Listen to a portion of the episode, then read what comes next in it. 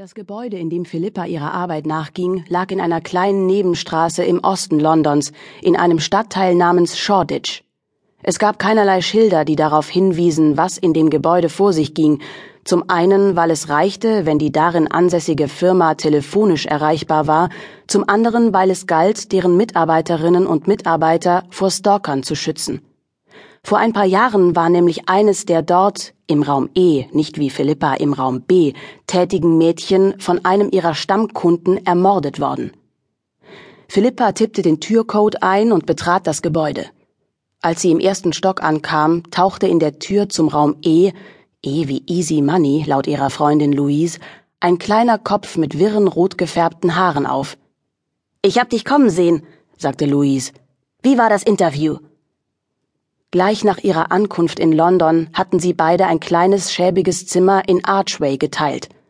Louise kam aus Neuseeland, und sie war es auch gewesen, die Philippa vor gut einem Monat den Job im Raum B, wie Bullshit, vermittelt hatte. Woher weißt du? Ott hat's mir erzählt, sagte Louise und setzte mit den Schneidezähnen ihr Zungenpiercing in Bewegung. In Ott, Ott war, hatte sich Philippa verliebt, bevor er zum Erwerb einer Aufenthaltserlaubnis eine Scheinehe mit Louise einging und sie erfuhr, dass er einen Freund hatte. Aha, sagte sie. Haben sie dich nach deiner Lieblingsfarbe gefragt und all sowas? Nein, nur alles Mögliche über die Schule. Louise warf einen Blick über die Schulter. Oh, mein Telefon. Zeit für die nächste Nummer. Vergiss nicht das Kondom. Die Tür zum Raum E ging zu und sofort wieder auf. Und was ist deine Lieblingsfarbe? fragte Louise. Dunkelblau. In dem Flur gab es sechs Türen. Im Raum A, wie Assholes, saß die Firmenleitung, im Raum B die Abteilung für Wahrsagerei, in den Räumen E und F die Abteilungen für Sex. Was in den Räumen C und D vor sich ging, wusste niemand, weil die Türen immer abgeschlossen waren. Philippa öffnete die Tür zu Raum B und trat ein. Hallo, flüsterte eine von Philippas indischen Kolleginnen, die Hand schützend über den Telefonhörer gelegt. Hallo, flüsterte sie zurück. Es war um die Mittagszeit, also war nur die Hälfte der Plätze besetzt. Die meisten Kunden riefen später am Nachmittag oder abends an.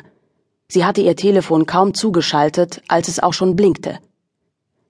Sie sprechen mit Madame Tamara, der besten Wahrsagerin Londons. Ein Anruf und Sie kennen Ihre Zukunft sagte Philippa mit dunkel geheimnisvoller Stimme. Hallo, Madame Tamara, kam es piepsig zurück. Eine arbeitslose alleinerziehende Mutter. 90 Prozent ihrer Anrufer waren arbeitslose alleinerziehende Mütter. Ich möchte Ihnen erst ein paar allgemeine Fragen stellen, bevor ich Ihnen die Karten lege. Einverstanden? Sicher, piepste die Frau und klang dabei ein bisschen weinerlich. Philippa notierte ihren Namen, Shelley, ihre Adresse, ihr Geburtsdatum und ihren Geburtsort. Nicht, dass diese Informationen für irgendetwas nützlich gewesen wären.